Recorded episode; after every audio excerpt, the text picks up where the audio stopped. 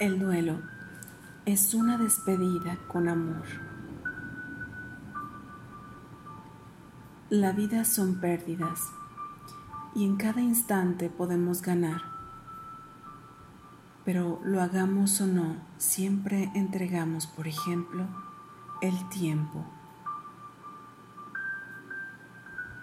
Dentro de esas pérdidas están las que nos alivian las que nos resultan indiferentes o aquellas que desearíamos no tener que afrontar.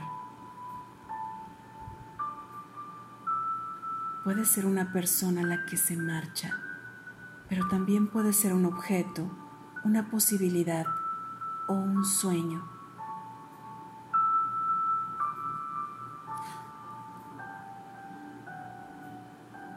Frente a este último tipo de pérdidas, especialmente las que nos cortan la piel en una herida profunda, es necesario el duelo.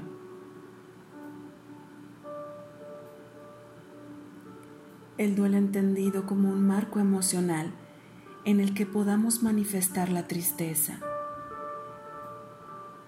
en el que los demás se acerquen a nosotros para darnos un poco de calor que compensa en alguna medida el frío que entra por el vacío que se ha creado. Un estado diseñado para la empatía, para las pocas palabras y el mucho entendimiento.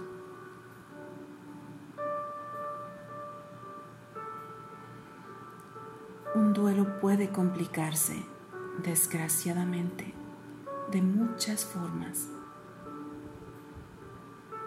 La primera es porque este apoyo social no se produce. La mayoría de nosotros entendemos que una persona puede sufrir cuando pierde a un ser querido, ya que desgraciadamente es una experiencia por la que pasamos todos tarde o temprano. Sin embargo, para algunas personas, el sufrimiento por otro tipo de pérdida es menos comprensible por ejemplo, muchas de las personas que nunca han compartido su vida con un perro o que han querido a un animal no entienden el dolor que genera su pérdida.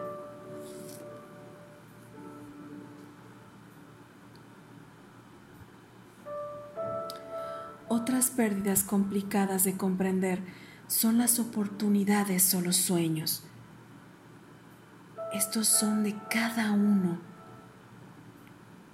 muchas veces trabajados en soledad y por lo tanto encierran una ilusión que es difícil de expresar porque no lo pueden equiparar con nada.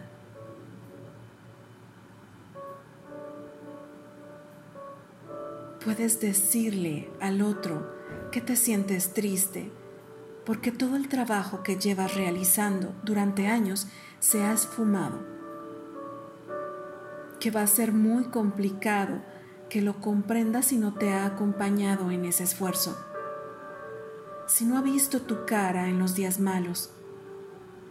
Explicar eso es muy complicado.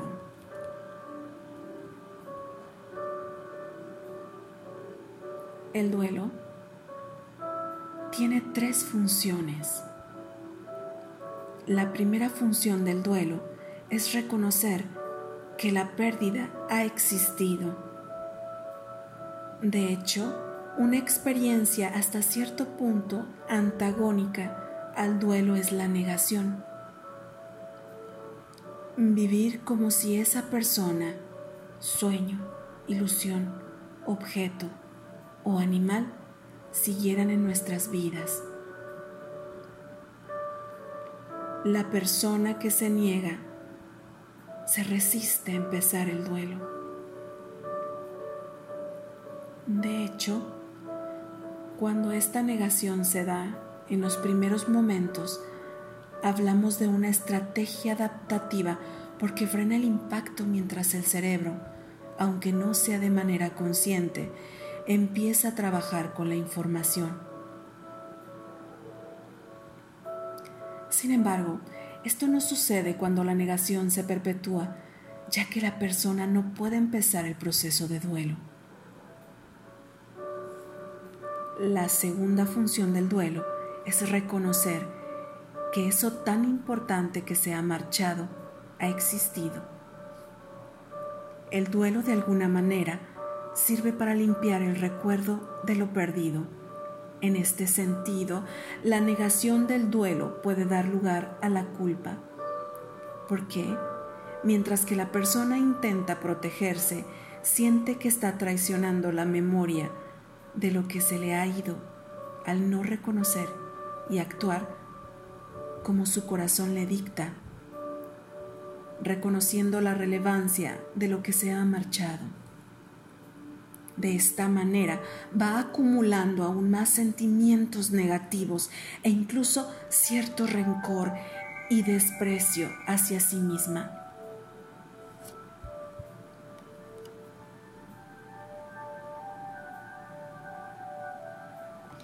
El duelo cumple una función de reconocimiento y homenaje. Finalmente, el duelo permite la elaboración de la historia, nos da espacio para poner las últimas frases al punto y aparte empezar un nuevo capítulo. También en muchos casos, aunque no siempre, como hemos dicho antes, atrae la atención de los demás una atención que propicia la empatía, la escucha activa y el acompañamiento. De esta manera, una posible sensación de abandono puede equilibrarse de algún mundo con los sentimientos de acogida que brindan los demás.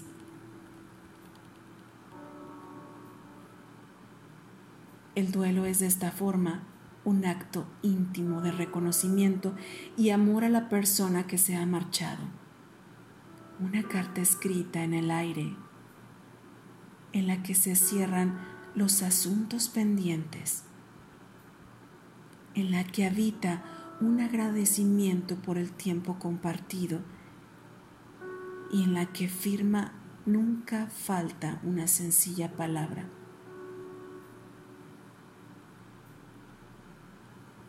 Te voy a echar de menos para siempre.